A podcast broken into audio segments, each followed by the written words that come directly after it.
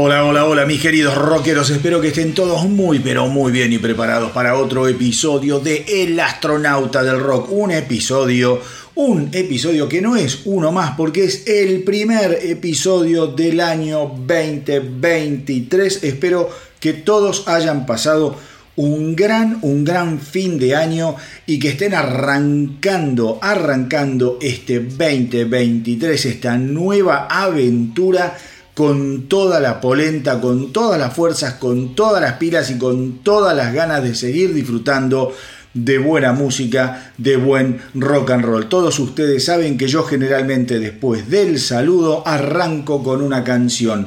Hoy, hoy no lo voy a hacer, me hubiese encantado poder arrancar con alguna canción de ACDC, una de mis, qué sé yo, cinco bandas favoritas, sin lugar a dudas, pero no lo voy a hacer, no lo voy a hacer como un modo de protesta y para contarles, porque esto es algo que no está sucediendo en todos los países del planeta, en todos los lugares del mundo, para contarles algo que está sucediendo acá en Argentina eh, con Spotify y ACDC. Desde hace una semana aproximadamente, eh, el servicio de Spotify ha bajado prácticamente toda la discografía de ACDC, al menos de Argentina, también en Uruguay está pasando algo similar, en Chile.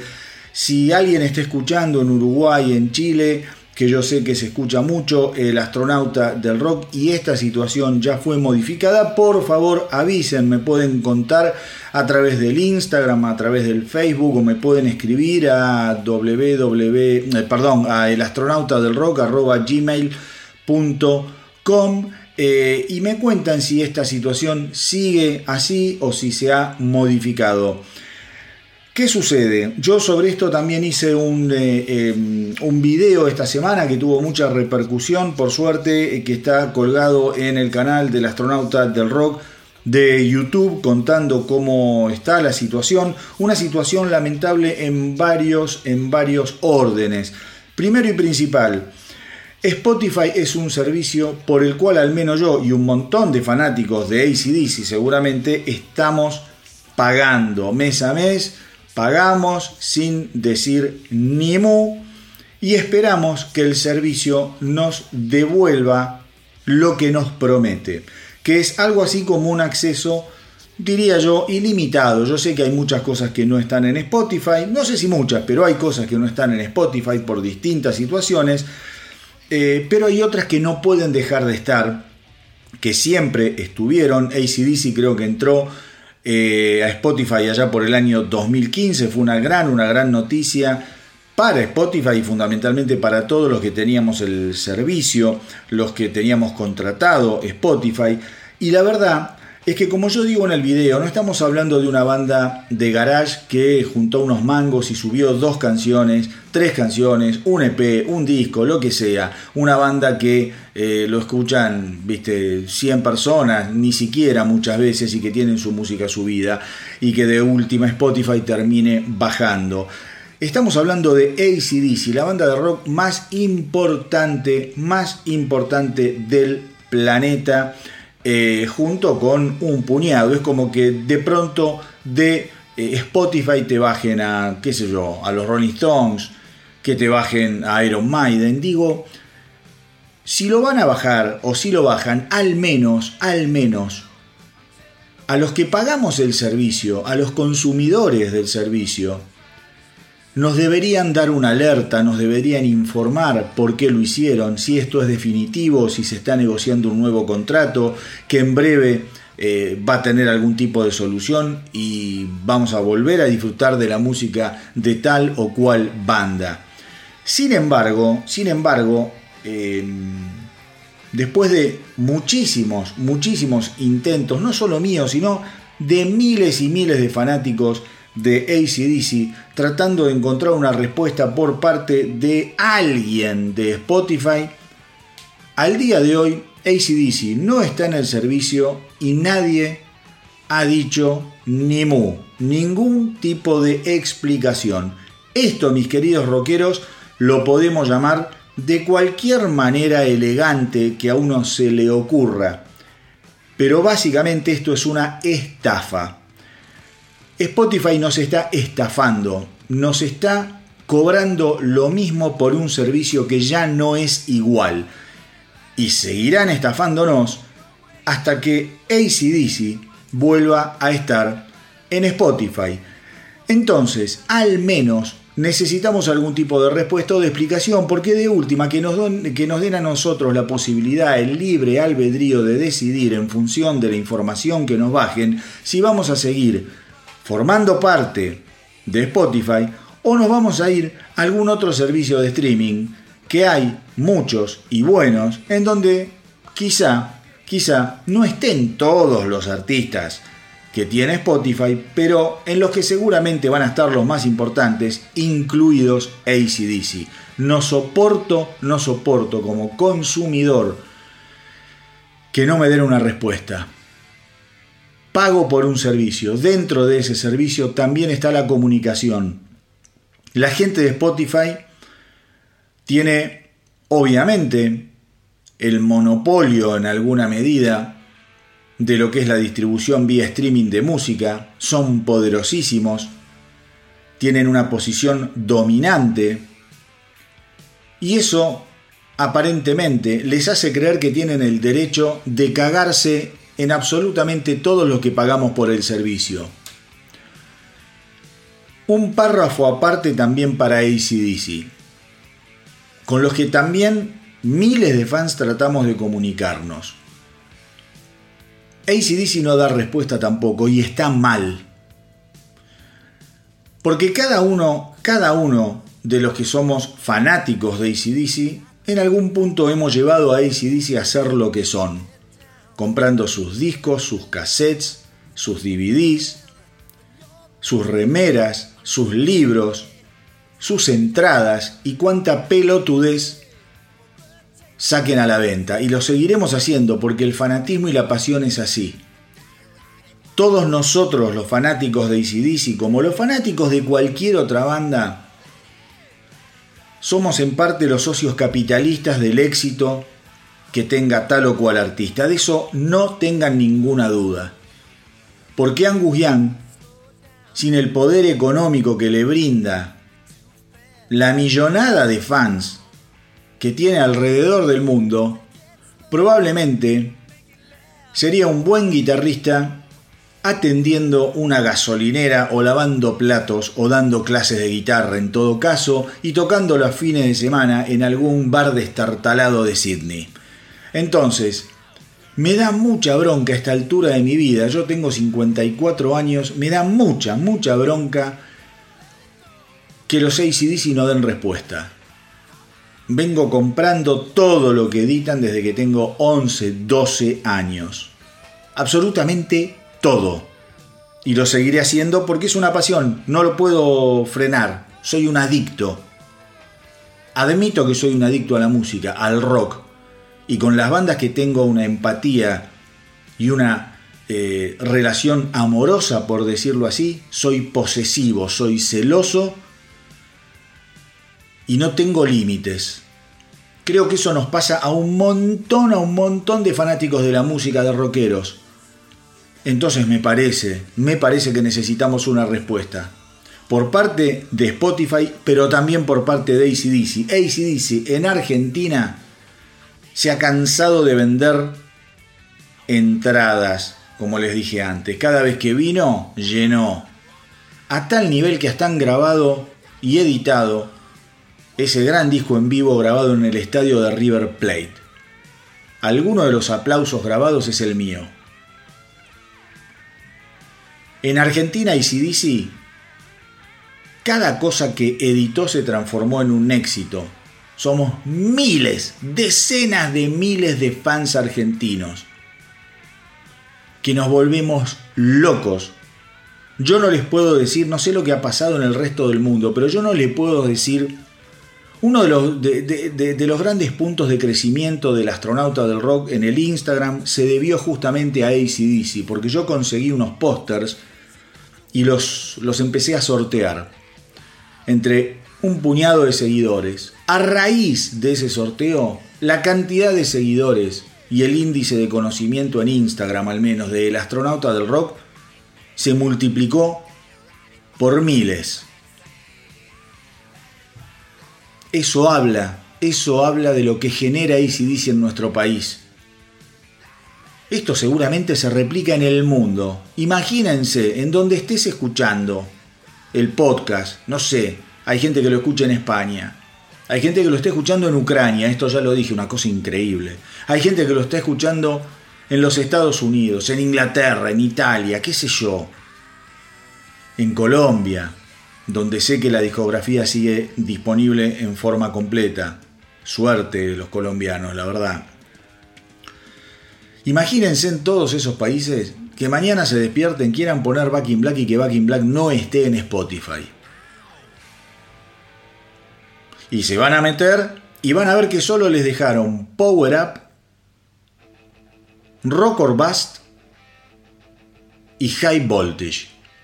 Son los tres discos que nos han dejado acá en Argentina, insisto, en Uruguay y también en Chile, por lo que yo sé.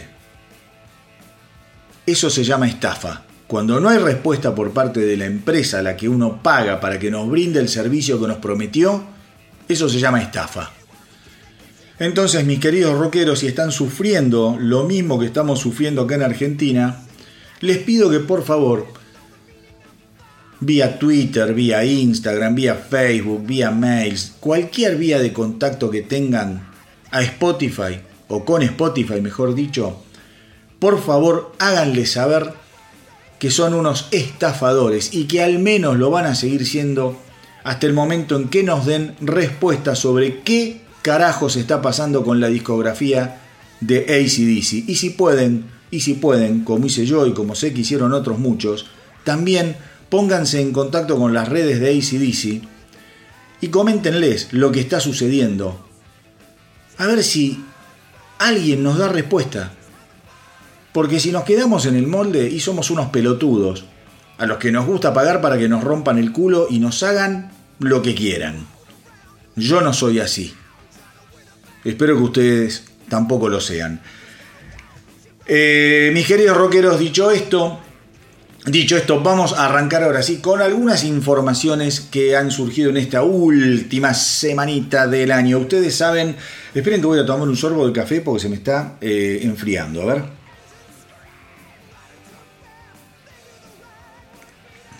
Ya estaba frío, no importa, estaba riquísimo igual.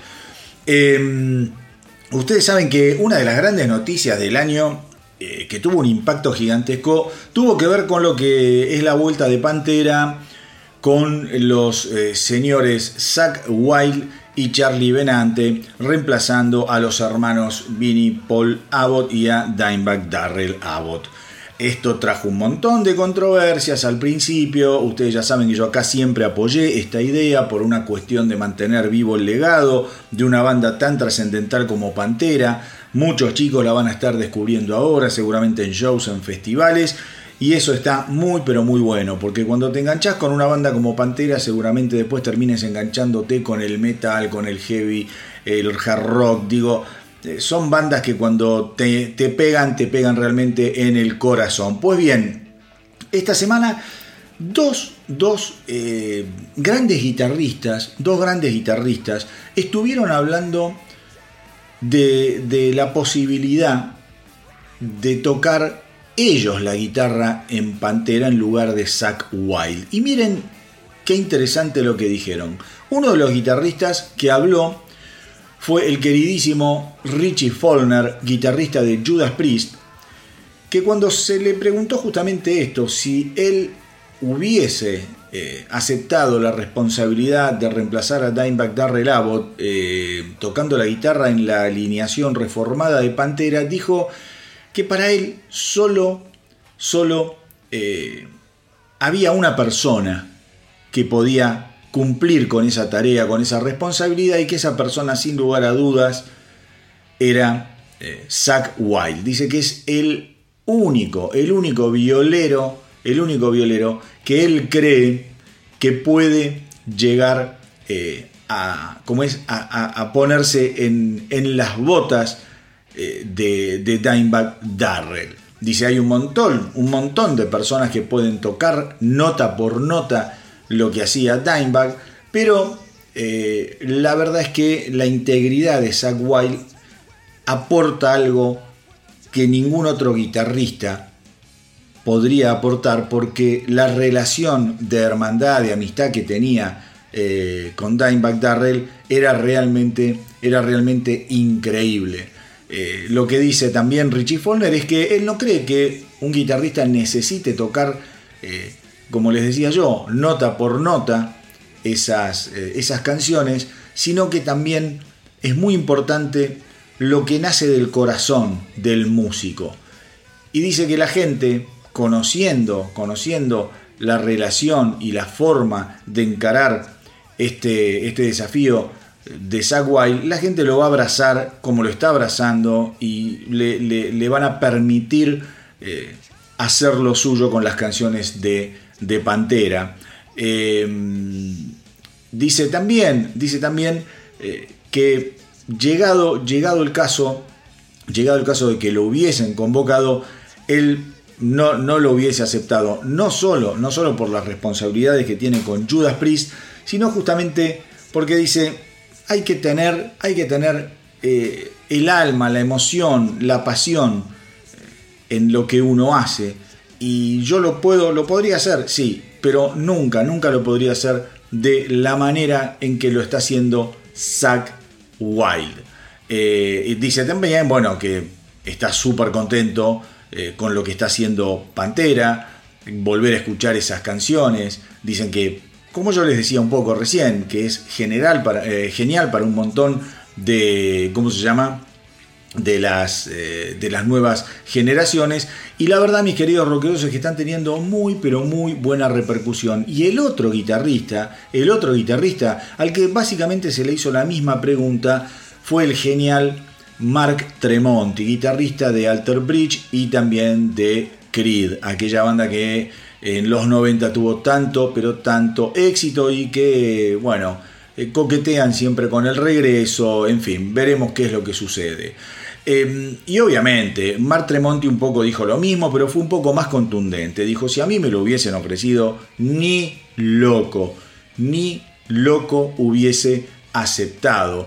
Dice, es más, hace varios años yo estaba hablando con Rex Brown, el bajista de Pantera, eh, y justamente me comentó sobre una posible reunión de la banda y me dijo eh, que, yo podía tranquilamente eh, ponerme, como, ¿cómo les puedo decir? Ponerme el sombrero, el traje de Dimebag y reemplazarlo. Pero dice Tremonti, yo le dije que de ninguna manera, de ninguna manera.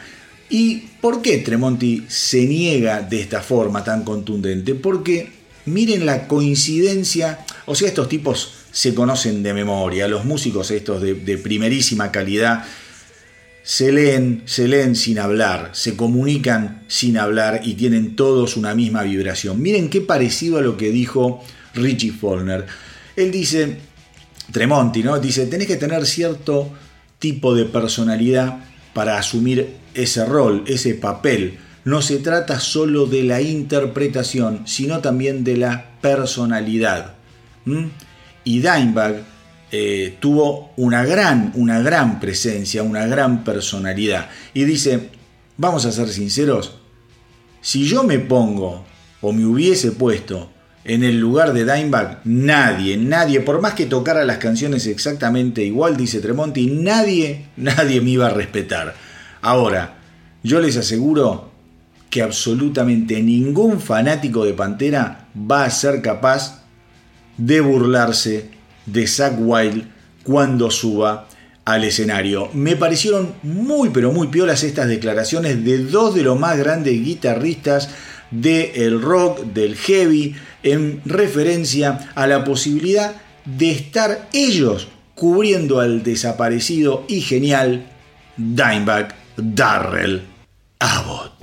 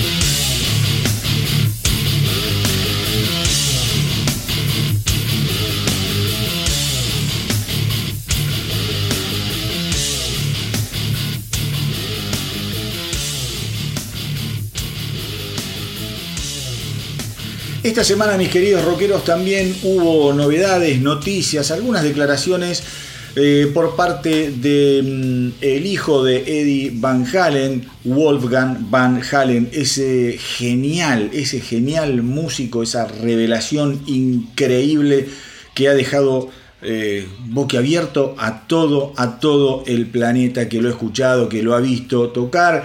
Recordemos que él em, había grabado, había editado, mejor dicho, su eh, debut en junio del año 2021, Mammoth Wolfgang Van Halen, insisto, es un disco que merece ser escuchado, yo acá le hice muy buena crítica, cada vez que lo escucho me sorprende, un álbum que tardó cinco largos años en grabar, en editar, en tomar también el coraje, siendo el hijo del guitarrista más notorio, más increíble de la historia del rock. Digo, tenés que sacar un álbum, tenés que sacar un disco, tenés que tener eh, los huevos muy, pero muy bien puestos y también tenés que tener el, convencimiento de tus capacidades. No podés salir con un apellido como Van Halen a hacer un papelón y yo les aseguro que em, Wolfgang no lo hizo sino todo lo contrario, un verdadero geniecillo. Y esta semana estuvo hablando en función de lo que tiene que ver con la edición del próximo álbum de, su carrera, lo que será su segundo álbum. Lo primero que dice es que, bueno, que es una mierda saber que eh, Eddie no va a estar eh, para aparecer de vez en cuando en, todo lo que es la, grabación y la producción. Yo no sé si ustedes se acuerdan, pero Eddie Van Halen, eh, tiempo antes de fallecer, en varias oportunidades habló sobre lo que era el proceso de grabación del álbum de su hijo. Y bueno, uno cuando lo leía, al menos yo, voy a hablar en, primera persona, yo cuando lo leía, cuando leía esas declaraciones, decía, bueno, es un padre que está hablando de un hijo, con cierta seguramente benevolencia, con esa fe ciega que uno siempre tiene en los hijos, con ese amor. Eh, veremos qué pasa, decía yo. Después capaz el disco termina siendo un disco más. Y la verdad es que Eddie Van Halen no nos estaba mintiendo. Eh, no nos estaba mintiendo en absoluto. Eddie Van Halen hablaba maravillas de cómo venía el proceso, de lo que él estaba escuchando, de las mixturas, que, lograba su hijo en, el estilo, diciendo que tampoco eh, sentía que fuese una copia o una prolongación de la carrera de, Van Halen per se, de, lo que había hecho él en su carrera, sino que lo veía como un músico mucho más eh, inquieto, un músico con ideas propias, con un sonido muy propio, muy personal y la verdad, la verdad como les decía recién no nos había mentido Eddie Van Halen y un poco también eh, Wolfgang en estas declaraciones dice bueno que es una macana que el papá no esté con él para acompañarlo en todo el proceso y para quizá darle una mirada siempre objetiva a nivel musical. Em, dice que también el objetivo que él tiene en este nuevo álbum como solista va a ser ampliar un poquito lo que es el resultado sonoro. Él dice que le gusta también manejar todo lo que es la parte compositiva eh, en algo así como, eh, digo, no de una manera lineal, sino tener una, una visión eh, sonora mucho más abarcativa, mucho más abarcativa. Él hace referencia, por ejemplo, a canciones eh, como de su primer disco, como Distance, que fue creo que el primer simple, una canción hermosísima, hace también referencia eh, a Think It Over y también al otro lado de su música que tiene que ver quizá con eh, algo un poquito más fuerte como Stone, You're to Blame o Don't Back Down. Entonces el nuevo, el nuevo disco, él lo que quiere hacer es ampliar todavía más esa diferencia, ese eclecticismo musical que él mostró en su primer, en su primer trabajo. También, también eh, lo que está diciendo es que, em, dice, mucha, mucha gente me pregunta, me pregunta por qué, por qué yo grabo totalmente por mi cuenta, sin contar con otros músicos que me ayuden a grabar los instrumentos. Yo les recuerdo, mis queridos rockeros, que todo el primer álbum de Wolfgang Van Halen está interpretado absolutamente por él. Voces, todos los instrumentos, incluida la batería, teclados, todo. Un genio, el tipo, la verdad, un animalito de Dios. Eh, y él dice, yo no quiero que, que, la gente suponga que yo lo hago esto por una especie de, egocentrismo eh, inmanejable en donde yo quiero ser la figura, pero dice, es la manera en que funciona esto para mí. Me gusta sumergirme por completo en la música, en todos sus aspectos. Pensemos, mis queridos rockeros, que este pibe, este pibe, eh, se crió teniendo un estudio de grabación al fondo de su casa.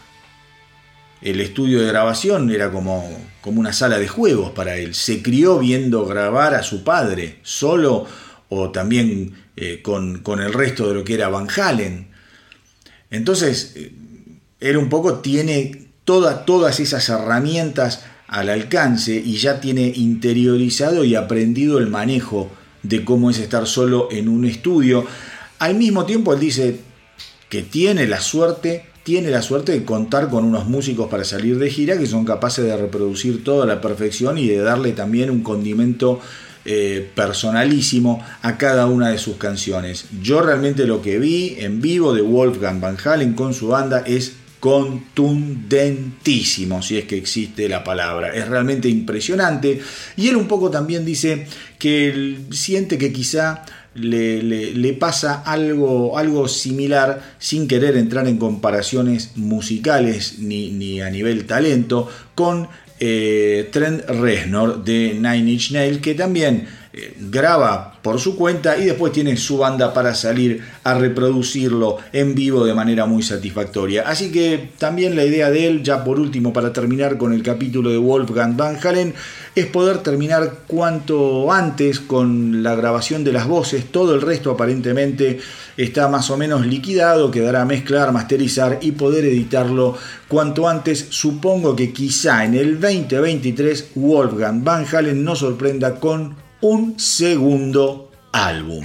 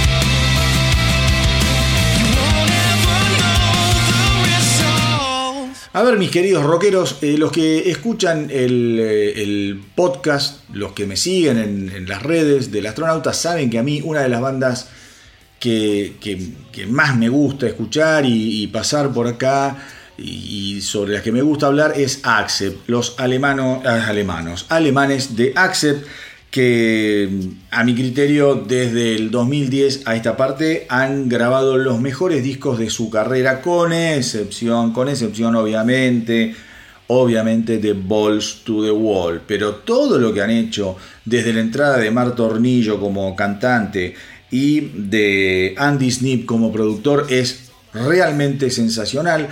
Y en ese sentido sobre Acep les cuento que el guitarrista fundador de la banda, Wolf Hoffman, estuvo hablando eh, sobre lo que fue la partida de el bajista de la banda, Peter Baltes, eh, allá por el, el, año 2018, si no me equivoco.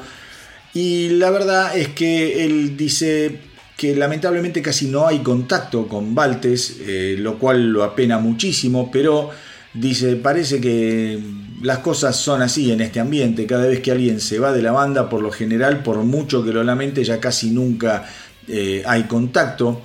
Eh, dice, ¿cómo se llama? Hoffman, que eso lo, apena muchísimo, pero que bueno, es parte es parte del, juego de este, de este ambiente. Ojalá pudiéramos mantenernos más en contacto, seguir siendo amigos, dice, pero eh, todo, todo ha sido bastante extraño. Él se ha mostrado bastante solitario y alejado de lo que es eh, la realidad de Accept y nuestra relación personal. Eh, así que bueno, dice, no puedo hablar por, por él directamente, cuáles son sus motivaciones, y simplemente puedo asumir algunas cosas. Eh, dice, porque dice, es muy, es muy triste que después de tocar tanto, tanto tiempo juntos, eh, él haya cortado prácticamente toda, toda relación conmigo. Eh, también, también se le preguntó qué opinaba, digamos, sobre por qué Valtes nunca había dado una, una razón cierta en cuanto a su alejamiento de ASEP, a lo que Hoffman dijo que no, que en realidad no, sabe cuál fue su motivación, su razón eh, para dejar la banda. Dice, ojalá lo hubiese dicho. Y dice, en todo caso habría que preguntarle, eh, habría que preguntarle a él. Y cuando también se le hizo referencia eh, para saber qué pensaba sobre la colaboración de Valtes con el antiguo y original cantante de ASEP, Udo Dir Schneider, porque ahora Peter Valtes está tocando el bajo con Udo, más que nada en giras, qué sé yo, veremos y después eh, pasa a formar parte estable de la banda. No hubo ningún comunicado al respecto, yo algo les conté en el capítulo anterior, no, en el otro, sobre todo esto. Eh, bueno, le preguntaron a Hoffman qué pensaba, viste, de que Peter Baltes ahora estaba tocando con otro ex nada más que con Udo Dir Schneider. Y la verdad es que dijo, mira, prefiero no hacer ningún comentario sobre eso, no quiero eh, eh, hablar mal de, alguien que quiero profundamente, que lo considero uno de mis hermanos. Estoy seguro que él tiene sus razones. Eh, y después un poco le pegó, le pegó a Udo Dir Schneider, porque dice, la verdad es que viste, dice, me parece extraño que después de eh, haber anunciado que no iba a tocar más canciones de Accept hace más o menos siete años atrás, Udo no pueda cumplir con su palabra. Dice, es bastante divertido por un lado, pero como, viste, eh, regla general, no quiero ahondar eh, demasiado en el tema, no quiero clavar ningún cuchillo todos sabemos, mis queridos rockeros, que las cosas entre mm, Hoffman y Udo Di Schneider han quedado rotas definitivamente desde hace muchísimos, muchísimos años. Hay problemas contractuales, problemas con los derechos de autor. Bueno, es una novela muy, pero muy, pero muy triste. Y lo cierto, lo cierto es que yo me acuerdo cuando Udo había, había dicho que no iba a tocar más eh, canciones de, de Accept en, sus, en sus shows en vivo, en su gira, porque él creía que ya eh, como solista tenía una carrera con muchísimas canciones que merecían ser, eh, digamos, interpretadas en vivo en lugar de seguir tocando canciones de, de Accept. Lo cierto es que Udo tiene un carrerón. Yo ya les recomendé el, compilado que sacó este año con todo lo que son los 35 años de carrera de, la banda Udo, se llama The Legacy y es un discón. Ahí van a poder recorrer toda, toda su carrera solista, pero dice que bueno, que en realidad lo que sucedió es que en el 2021 después de lo que era la pandemia, empezaron con una serie de espectáculos y, que en Bélgica eh, y en República Checa los promotores un poco le decían, che, tocate algo también de Axe porque la monada tiene unas ganas de escuchar esas canciones que son eh, inmortales. Entonces es como que Udo fue cediendo, cediendo y que por eso sigue tocando eh, canciones de su antigua banda. La verdad, mis queridos rockeros, eso creo que pasa siempre cuando un tipo se va de una banda tan pero tan grosa, con tanta historia, con tantos clásicos, es muy pero muy difícil que se desprenda absolutamente de sus antiguas vestimentas, porque obviamente uno como fanático quiere seguir escuchando aquellas canciones que hicieron grande a la banda y al tipo que uno fue a ver.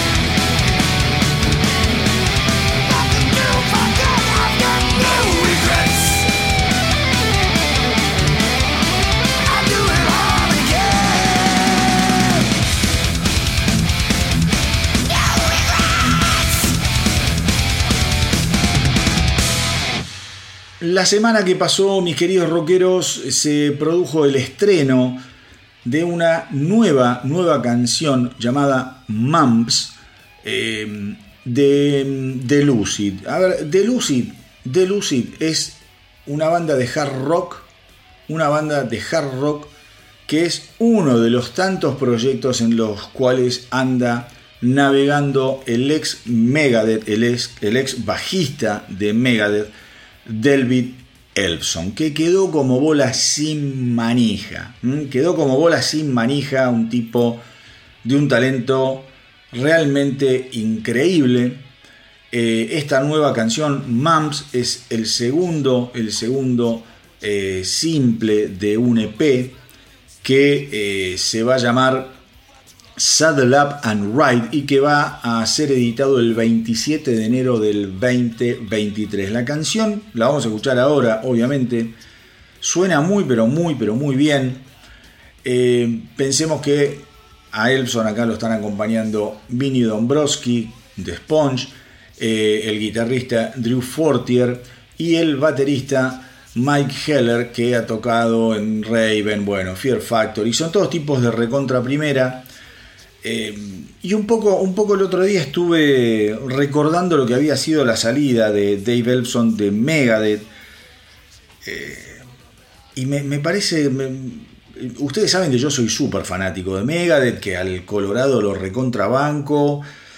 Pero me parece que a Mustaine se le fue. Se, le fue la, la, No sé, se le fue la mano con Elson. Porque la verdad es que pobre tipo, un tipo mayor, teniendo una relación virtual con una señorita mayor, una relación virtual consentida, al tipo lo filman masturbándose sin que él supiera, y eso después se viraliza a través de Twitter. Digo, toda una situación eh, horrible, horrible, pero digo que, que Mustaine lo haya sacado, eyectado de la banda por un episodio como este, que digamos es de la vida privada, no hay involucrada una menor, no hay abuso. Eh, el tipo se estaba haciendo una paja y ¿quién nos hizo una paja en la vida? Entonces, bueno, este tuvo la mala suerte de que lo filmaron, pero no es que se hizo filmar y que lo, lo mostró para, no sé, para decir, miren cómo me masturbo. Entonces digo, me, parece que en el ambiente del rock eh, y del heavy, bueno, en el ambiente de, la música, me parece que ya lo políticamente correcto está pasando de claro oscuro. A mí me da mucha pena, mucha pena lo que, lo que pasó Elson, más allá de los chistes que uno puede hacer y que bueno, que yo a veces le digo el pulpo, manotas y ese tipo de pelotudeces que se me ocurren decir, pero la verdad es que digo, no no sé, no, no, no, se merece estar fuera de Megadeth. Y yo ahora lo veo ir y venir con una serie de bandas, qué sé yo, suenan bien, porque son todos tipos, son todos tipos pro y, saben lo que hacen y saben con quién se juntan, pero que nunca, pero ni en pedo, ni en pedo la carrera de Dave Elfson va a llegar a lo que había llegado eh, con Megadeth, después, para cómo luego de haber vuelto a la banda eh, y de haber grabado muy buenas cosas, digo, Distopia, que fue lo último que, grabó Elfson, fue un disco espectacular con Megadeth. Así que bueno, nada, ahora no importa, dejando toda esta reflexión eh, atrás, vamos con lo nuevo de The Lucid, uno de los proyectos del bajista Dave Elfson, con la canción Mumps.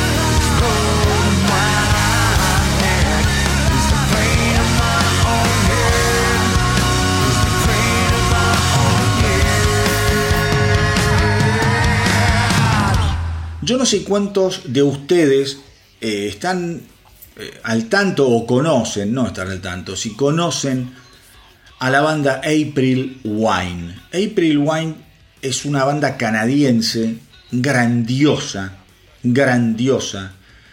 Eh, se formó en el año 1969 y yo les aseguro que la discografía de los años 70 de April Wine es absolutamente indispensable y maravillosa. Una banda genial eh, con tres violeros. A nosotros cuando éramos chicos nos, nos llamaba mucho la atención porque había tres guitarristas. Y banda con tres guitarristas hay muy pocas.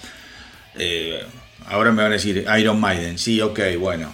Pero Iron Maiden no nació como como una banda de tres violeros, quiero decir.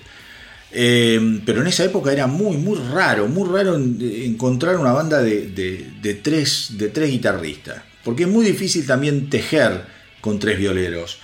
Pero en fin, eh, esta semana se conoció la noticia de que Miles Godwin, justamente cantante, guitarrista, escritor, productor y líder de April Wine, anunció su retiro de lo que son las giras del, eh, del grupo.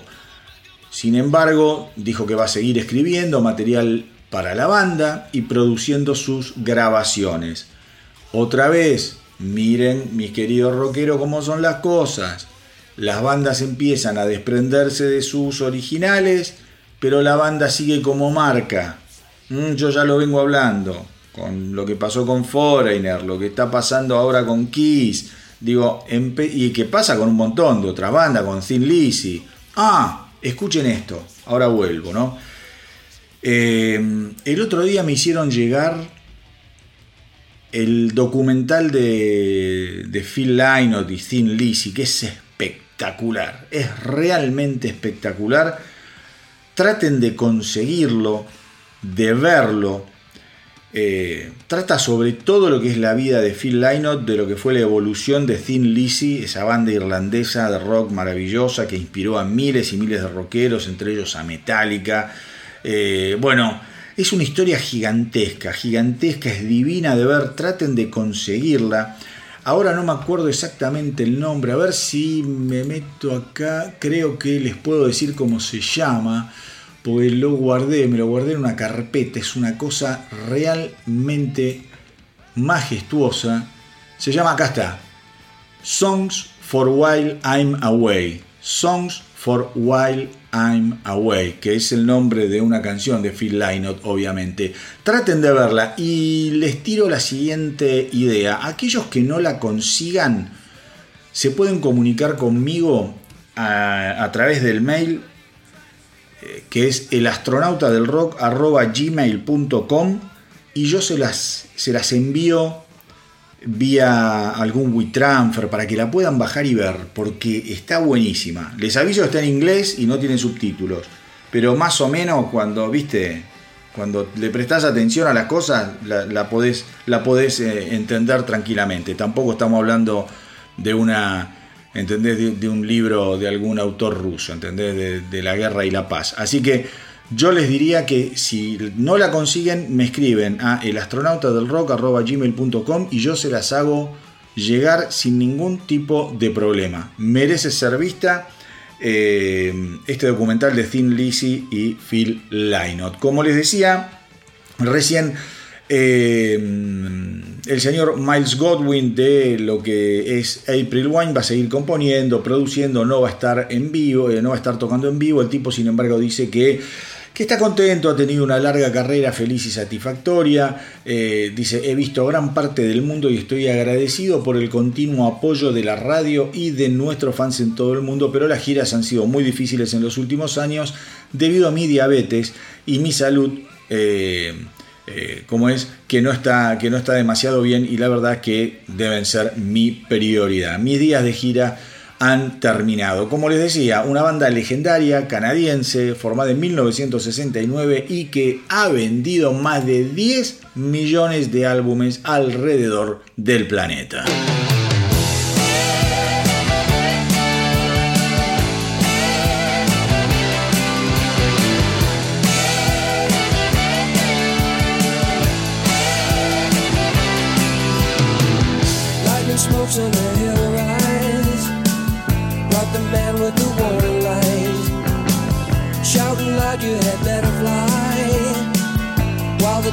Can help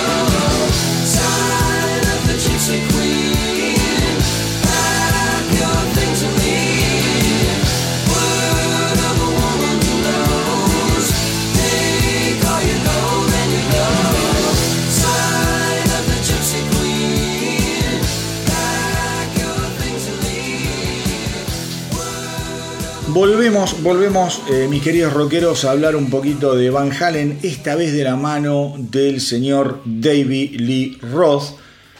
David Lee Roth eh, esta semana salió a decir que su relación laboral con Eddie Van Halen fue mejor que cualquier relación amorosa que él haya tenido en su vida.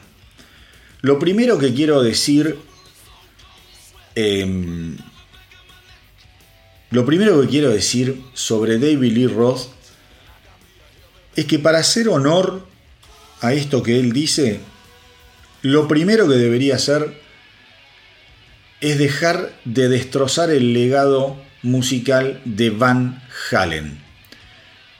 La semana pasada, la semana pasada se conoció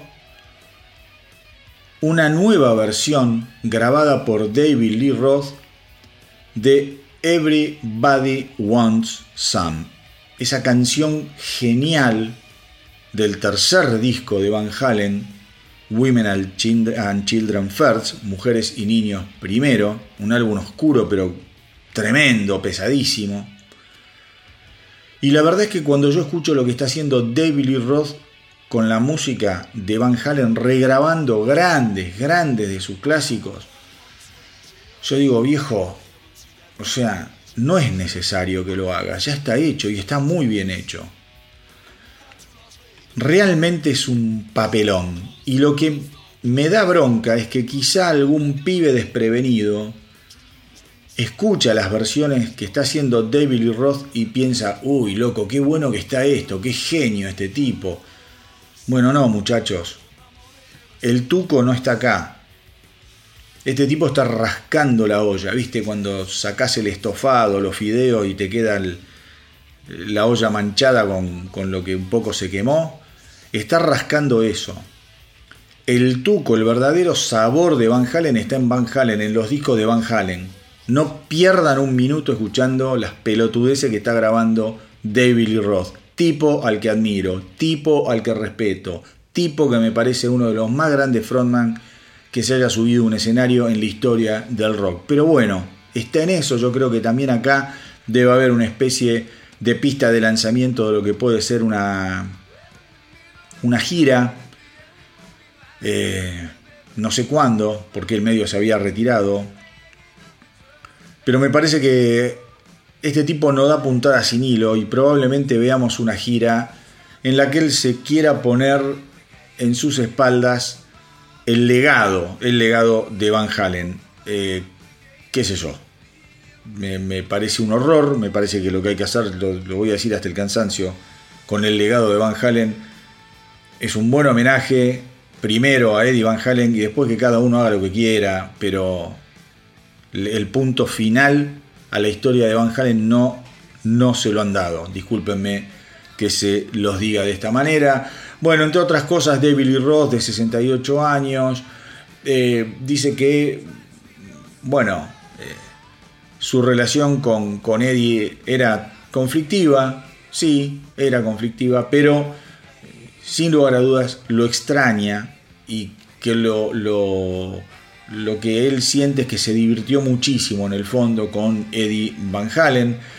Eh, él un poco recuerda lo que había dicho Walt Disney cuando dijo que mi historia de amor con Mickey Mouse fue mejor que cualquier historia de amor con una mujer que haya tenido. Entonces un poco él está jugando con esa idea. También recuerda que uno de los puntos de quiebre fue el momento en que Eddie Van Halen aparece con el teclado y la canción Jump, que él al principio no estaba convencido de esa canción, eso desató todo un gran problema interno que después termina con la partida de David Lee Roth, que básicamente tampoco es por la canción Jump en sí misma, sino porque David Lee Roth quería convertirse en una verdadera personalidad de Hollywood, hacer películas, ser una, especie de gran entretenedor, nunca, nunca lo logró, tuvo su media hora de fama con sus primeros álbumes, con ese EP Crazy for the Hit y después con bueno un par de discos eh, un par de discos solistas pero después poco a poco se fue eh, ahogando en las arenas movedizas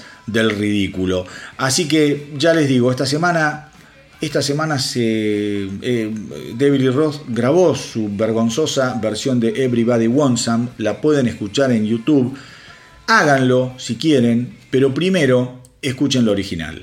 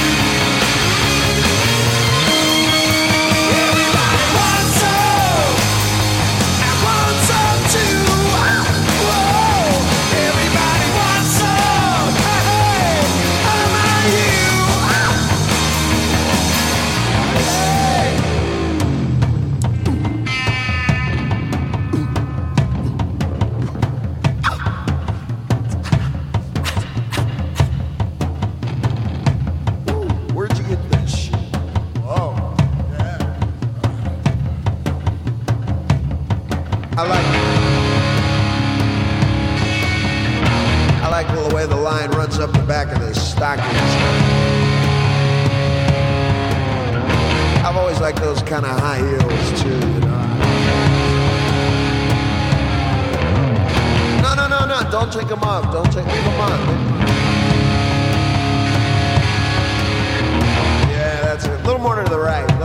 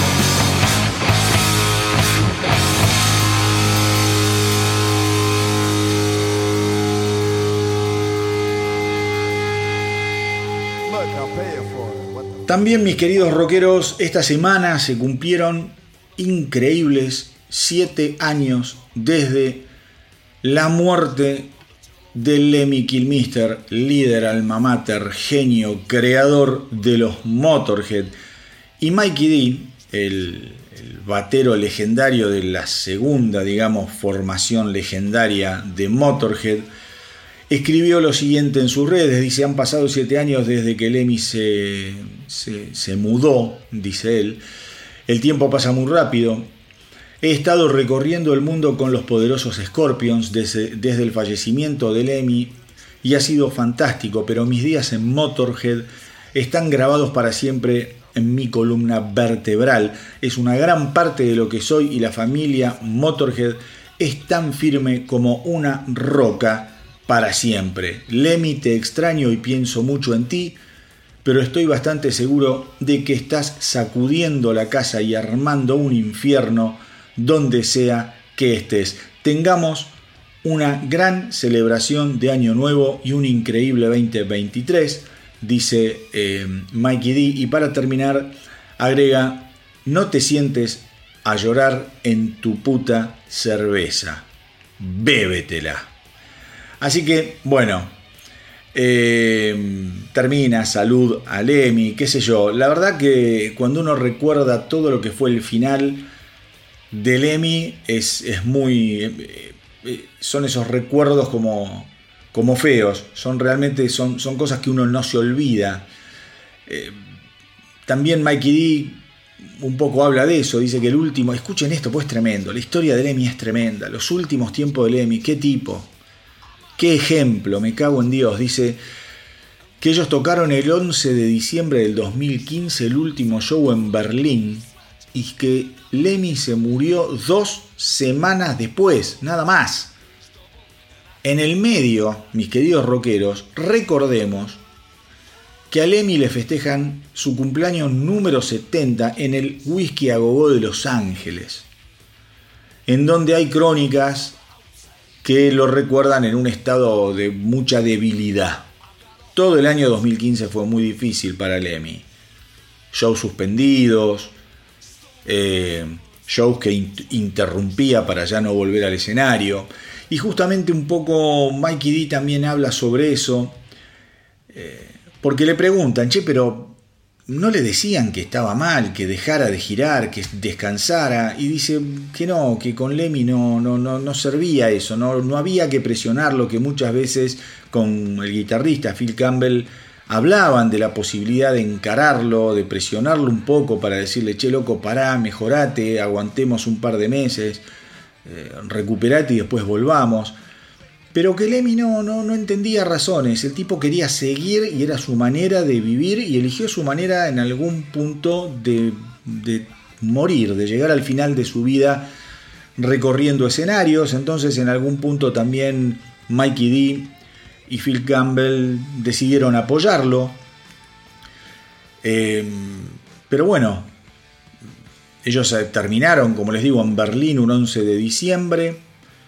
La idea inicial era hacer una segunda etapa de la gira europea que nunca fue. Eh, la, a ver, la última conversación que tienen, la última conversación que tienen con Lemmy y Mikey, fue que Mikey le dice, bueno, anda, descansa, ahora viene fin de año, qué sé yo, dice, trata de, decidir qué, eh, qué canciones de Black Magic sacamos del show y qué canciones de Black Magic agregamos. Dice, más que nada para ir rotando y dándoles un poco de difusión en vivo a las canciones de nuestro último álbum. Y Lemmy le dijo sí, que lo iba a pensar y que iba a ver qué, cambios hacían en referencia al setlist. Eh, y que finalmente se despidieron como hacían siempre, haciendo un, gancho de meñiques, ese saludo que, agarras tu meñique con el meñique de tu amigo, pensando que iban a volver a siempre, a volver a verse, pero que finalmente ese reencuentro nunca se dio. Una historia muy, pero muy increíble, la de los días finales de Lemmy Kilmister.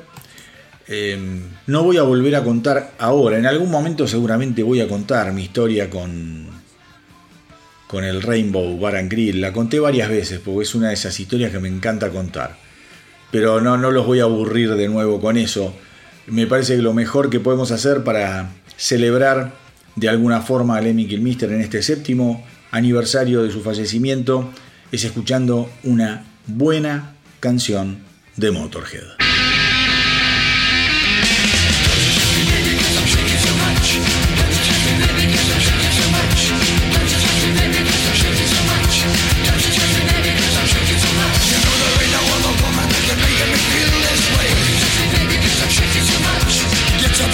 you know I just ain't got a word to say.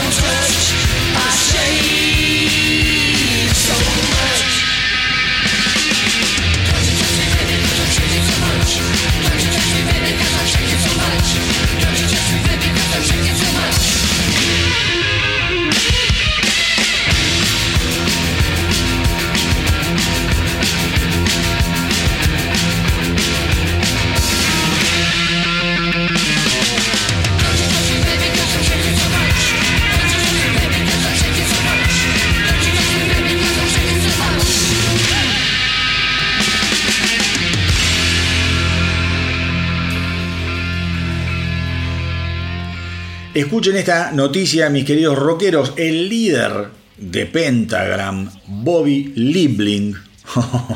¡Qué personaje, por el amor de Dios! Siniestro. Bueno, anunció eh, dos espectáculos eh, en Texas para el mes de enero. El día 27 de enero van a tocar en el Black Magic Social Club de Houston y el 28 de enero en The Lost Well en Austin, Texas. Van a ser shows en los que él va a tocar canciones de Pentagram, obviamente, y de su otro emprendimiento, eh, B-Demon. Em, a ver, ¿yo qué les puedo decir de Bobby Liebling? Es un ser espeluznante. La verdad que es espeluznante. Y la vida, la vida de Liebling está registrada en un documental. Yo recién les hablaba del, del de Thin Lizzy y Phil Lynott.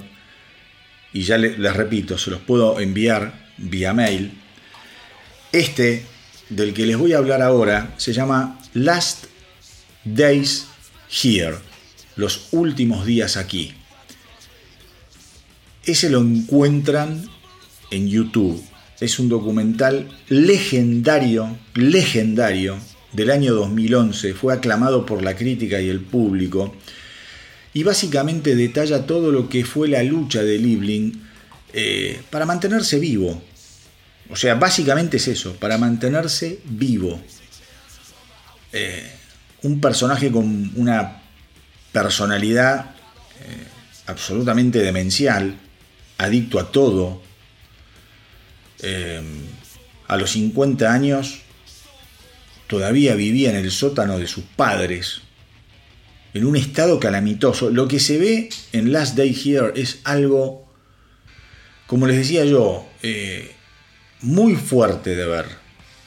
Ven a un adicto y un tipo que evidentemente tiene ciertos problemas mentales, eh, pero ven todo el, proceso de una recuperación, si se quiere, en algún punto. Después tuvo más problemas, ¿no? El tipo después termina, eh, termina casado en el documental, con un hijo. Vaya a saber qué es de, la mujer y del, chiquito este, con un padre así. Un tipo muy talentoso, tengo que decir. La música de Pentagram para todos aquellos que les gusta el Doom, para todos aquellos que les gusta el Death Metal eh, y no conocen Pentagram, vayan y escúchenlo, está en Spotify, está en todos lados, porque este tipo vio algo realmente muchos años antes que un montón de bandas. Por eso el tipo es tan respetado y tiene tanto talento, como digo yo. Después, después tuvo todo un, una, una época, digamos, de recaída, evidentemente, porque medio caga trompadas a la madre, una viejita de 87 años, y lo condenan eh, a, más o menos como dos años de prisión, sale por buena conducta y bueno, de a poco va recuperando. En ese periodo la banda siguió tocando, no sé quién cantaría, cómo se las arreglaron, pero bueno, ahora un poco quiere, quiere volver al ruedo con estos dos shows. Pero acá lo importante porque, qué sé yo, a no ser que vos seas fanático de Pentagram y que justo estés en, Texas, en Houston, en, en, Austin el 27 y 28 de enero, la noticia no pasa tanto por, por esto, sino por, porque me interesa que traten de ver el documental Last Day Here, eh, que está en, como es, en YouTube. No se lo pierdan porque es una experiencia muy, pero muy fuerte eh, de ver, pero se disfruta, eh, de eso no tengan dudas.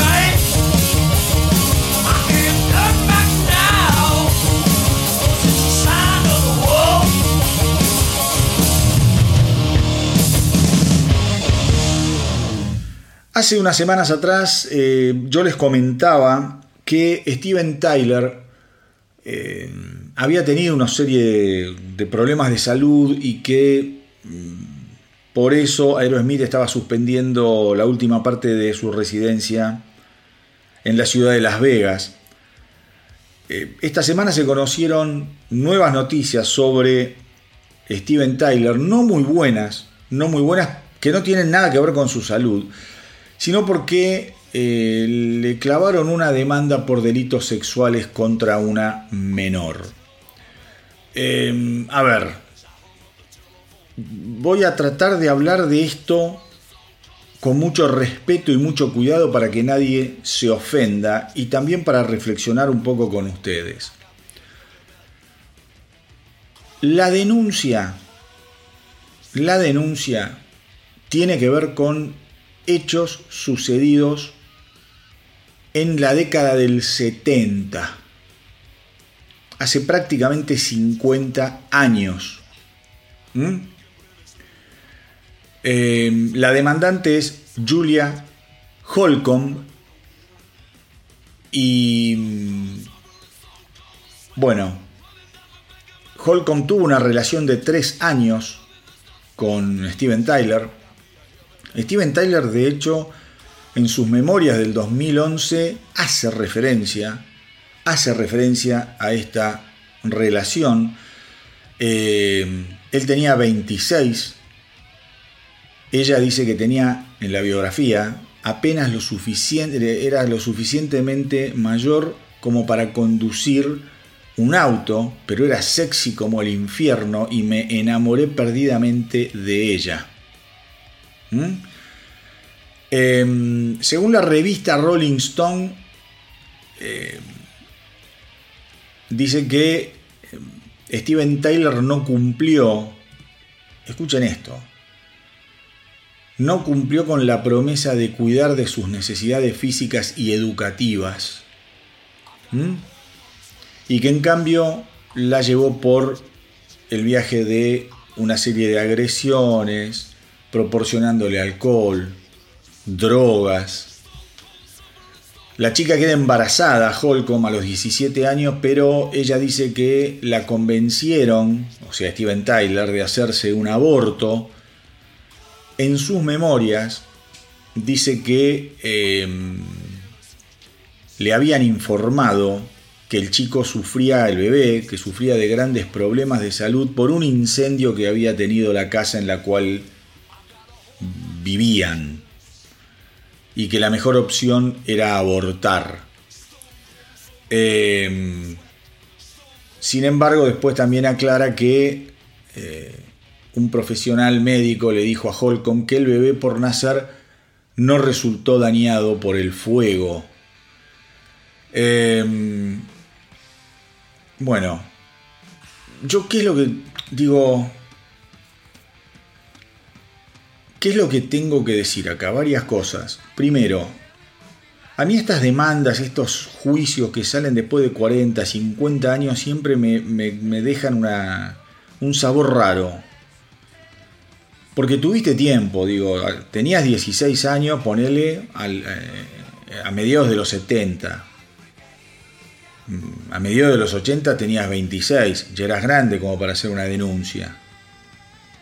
La denuncia la puedes hacer a los 20, qué sé yo, a los 16, a los 17, cuando quieras, pero ponele, estuviste 3 años, metida en el alboroto del sexo, droga y rock and roll, con Steven Tyler, eras chica, no te sabías manejar. Por eso digo, bueno, pasaron 10 años, ya tenés 26, tranquilamente puedes hacer una denuncia. Segundo, pasaron otros 10 años, 36, lo mismo, y así podemos seguir. Pero 50 años después me parece ya como medio raro.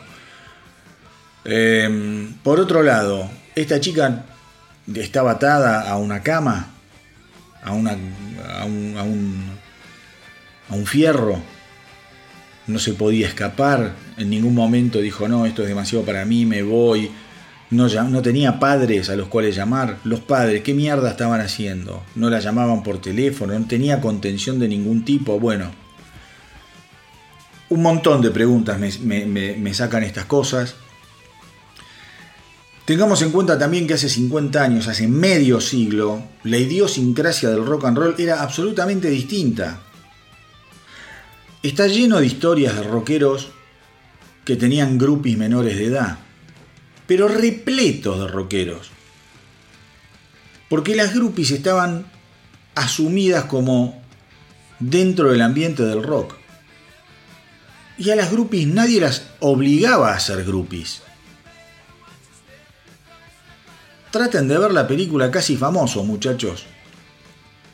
Era una forma de vida ser groupie seguir a la banda, al objeto del deseo, a ese hombre, a esos hombres con los que querías estar. Digo, entonces, analizarlo hoy, fuera del contexto de hace 50 años, me parece que es un análisis incompleto. No digo que esté mal, por eso quiero hablar con mucho cuidado. Y un abuso es un abuso, y una chica de 16 años es una chica de 16 años, y drogarla. Eh, no sé, eh, llenarla de alcohol, maltratarla.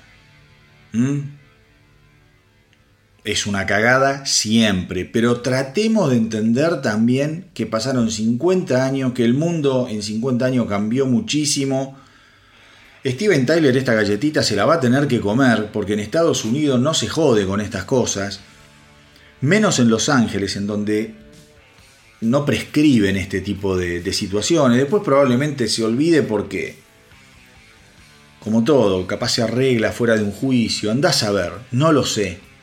No lo sé.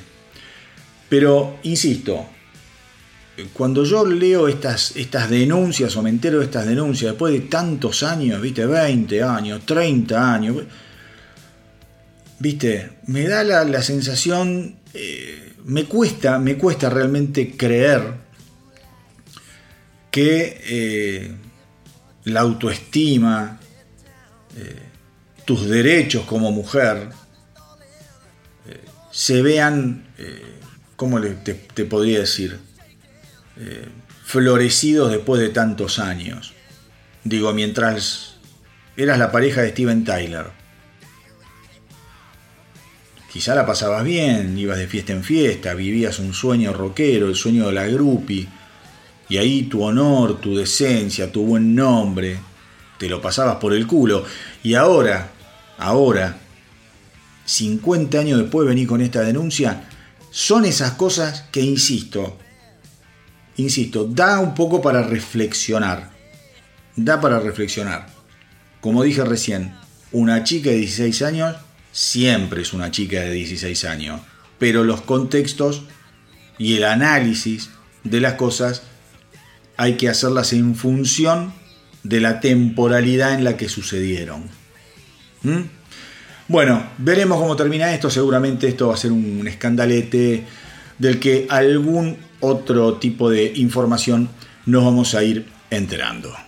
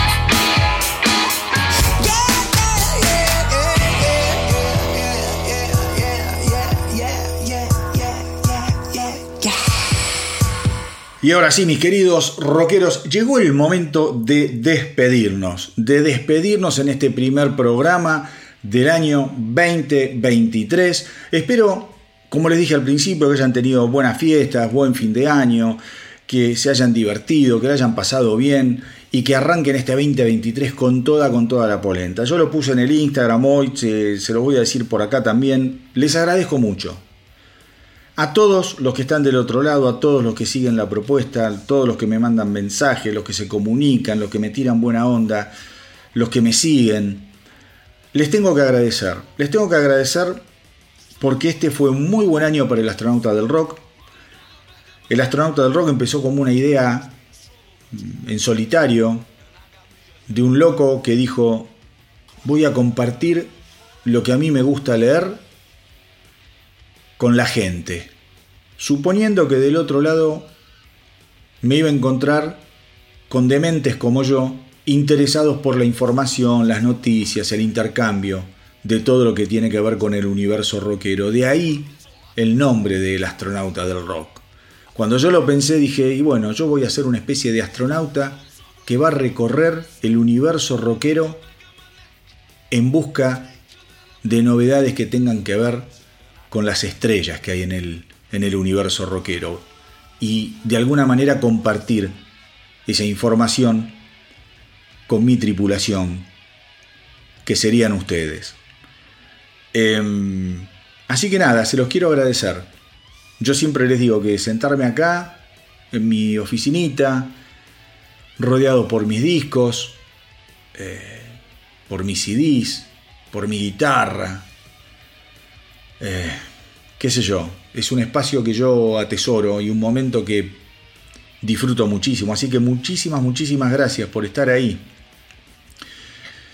Eh, como siempre les digo, como siempre les digo, eh, espero que lo hayan disfrutado este nuevo episodio, el 2023. Vamos a seguir con los especiales, vamos a seguir con la información, vamos a seguir tratando de hacer mejor esto que hacemos.